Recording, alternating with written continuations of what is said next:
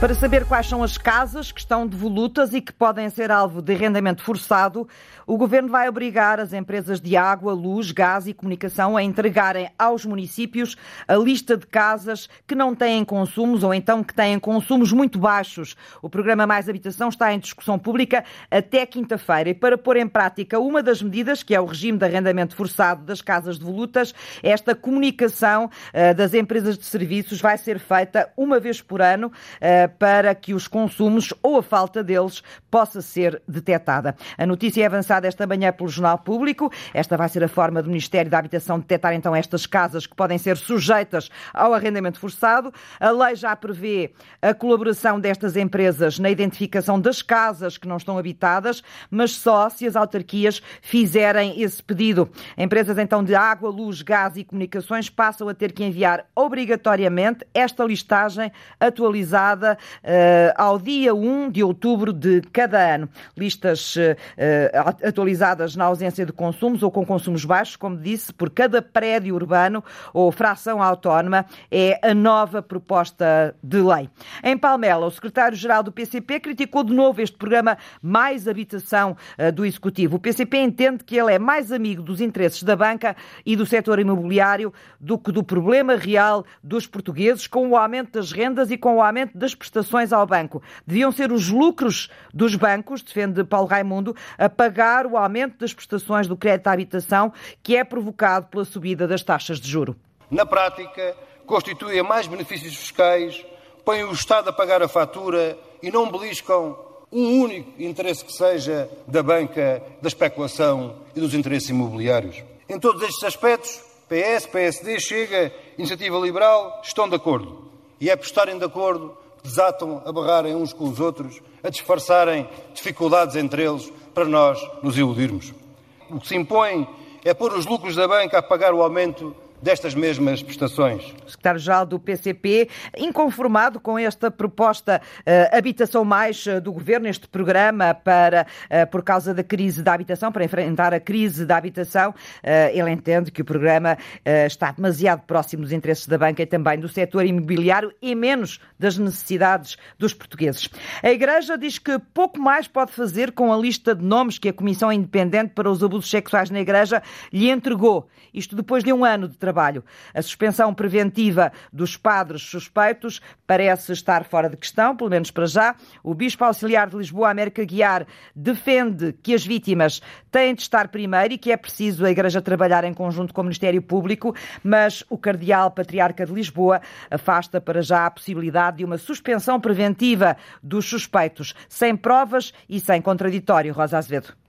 O Cardeal Patriarca de Lisboa garante que só o Vaticano pode suspender um padre de funções e que a decisão não pode ser tomada por um bispo. Essa é uma pena muito grave, é mais grave que, a Santa Sé poderá dar e a Santa Sé que poderá dar. Não é uma coisa que o bispo possa fazer por si. Dom Manuel Clemente, em declarações à RTP, o assunto é abuso sexual de menores na Igreja. Os testemunhos foram validados por uma comissão independente. Mas o Cardeal diz que só recebeu uma lista de nomes e que isso é pouco. Se essa lista de nomes for preenchida por factos, tanto nós como as autoridades civis podemos atuar. Dom Manuel Clemente acrescenta que estamos num país de direito e que é preciso esperar pelo contraditório.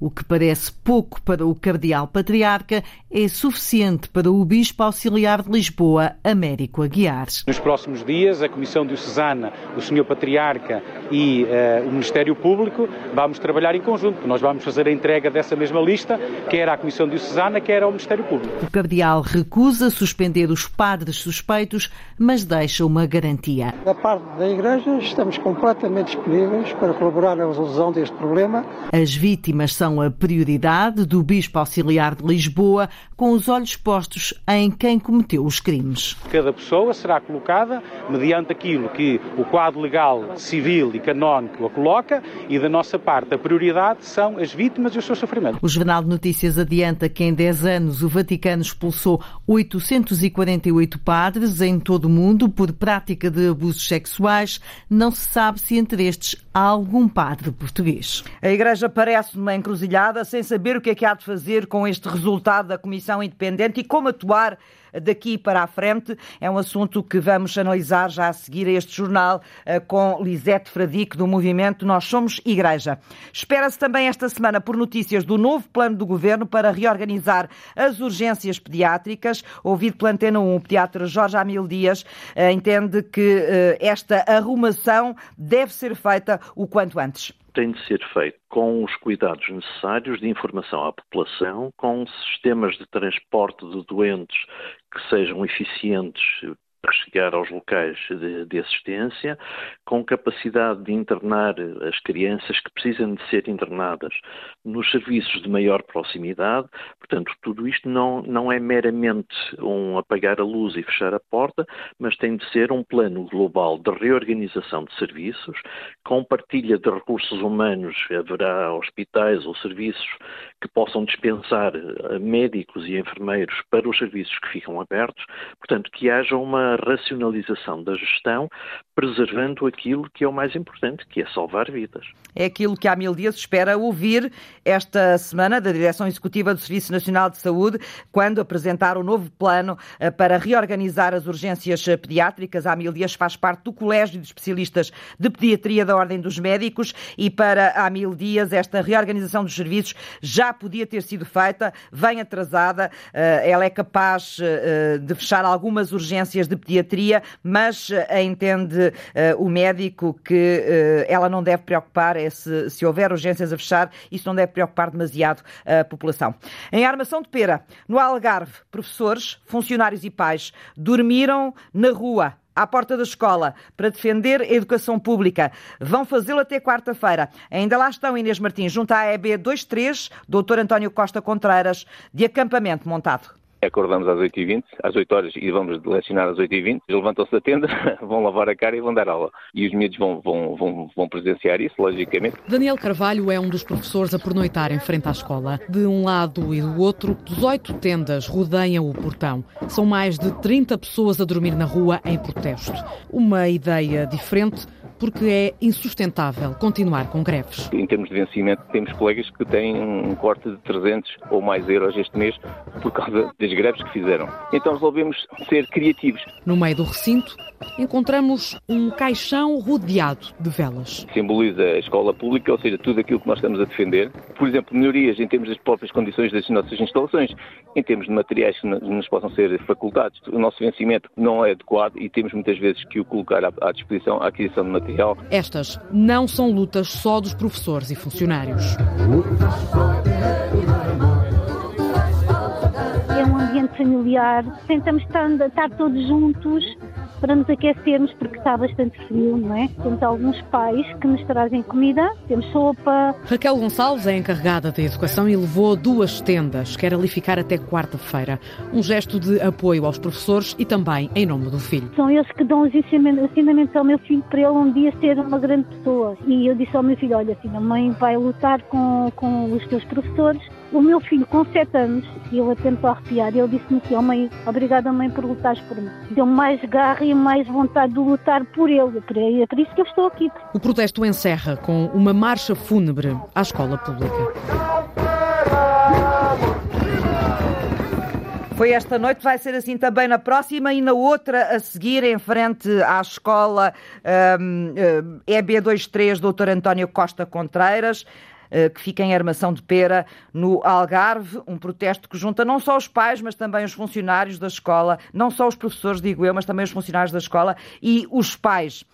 Alfama é um bairro vibrante de turismo e por estes dias é um bairro vibrante também de fome, de gente que não tem teto ou que não tem com que se alimentar. A Associação do Património e da População de Alfama conhece de perto este bairro de Lisboa, onde toda a ajuda é pouca, Arlinda Brandão. É nas ruas do bairro que Maria de Lourdes Pinheiro, a presidente da Associação do Património e da População de Alfama, testemunha no dia a dia as dificuldades dos moradores. A malta aí a dormir na rua que nunca mais acaba. É muito mau. É mau num país com tanta evolução, com tanta União Europeia, tanta nhanhanhanhã, e cada vez há mais gente a dormir na rua, cada vez há mais gente pobre. Maria de Lourdes foi presidente da Junta da extinta freguesia de Santo Estevão. Tínhamos um trabalho muito importante de proximidade com as pessoas. Um trabalho de proximidade que agora mantém, mas como presidente da Associação do Património e da População de Alfama. Temos um grupo de pessoas que muitas deles recebem também alimentos alguns da Junta, outros da Santa Casa, mas não chega porque as pessoas precisam de comer 30 dias, não é? E por isso muitas vezes não chega. Recebem um avio para dois ou três dias, mas depois o resto dos dias não tem. Nós damos uh, mais de 50 pessoas.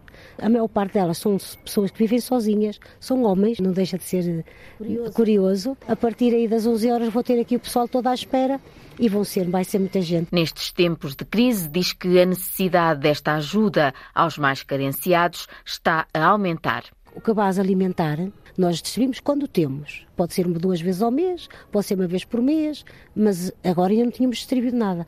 As pessoas telefonaram-me a perguntar se havia qualquer coisinha. Portanto, quer dizer que as pessoas estão a passar pior. Eu nunca tive telefonemas. As pessoas estão-me a telefonar a dizer, Dona Lourdes, não há, nada, não há umas coisinhas. Eu tenho várias pessoas com reformas que vêm buscar os bens que a gente dá e sei que vão buscar outros sítios para ajudar a família, para ajudar os filhos que não conseguem.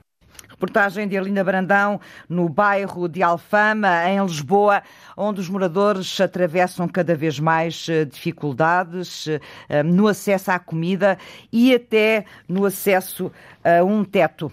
Na política europeia, von der Leyen vai tentar esta semana convencer os Estados Unidos a acabar com os subsídios às empresas norte-americanas que estão a prejudicar a economia europeia. É uma tensão que dura já há alguns meses entre Bruxelas e Washington. Von der Leyen primeiro vai ao Canadá, conversa com o primeiro-ministro Justin Trudeau e depois segue para os Estados Unidos para o encontro com eh, Biden, onde um dos temas fundamentais vai ser este, os apoios diretos que as empresas norte-americanas estão a receber por causa da inflação, mas vão falar também das tecnologias limpas, portanto, crise climática, a diversificação do abastecimento energético na Europa, o apoio à Ucrânia e as relações com a China. Um ataque suicida esta manhã no Paquistão matou nove polícias, 16 foram feridos. Os polícias seguiam de caminhão no sudeste do país, em Dahar, eh, conta esta manhã a France Press. Um homem-bomba num motociclo atirou-se contra o caminhão. A província onde este ataque aconteceu faz eh, fronteira com o Afeganistão e também com o Irão e é uma zona muito atormentada já há muito tempo pela violência entre etnias e também por lutas separatistas. No Afeganistão, os homens voltaram hoje às universidades, mas as mulheres não. Depois das férias de inverno, as universidades reabriram esta segunda-feira. As mulheres ainda não têm permissão do regime talibã para voltar a estudar.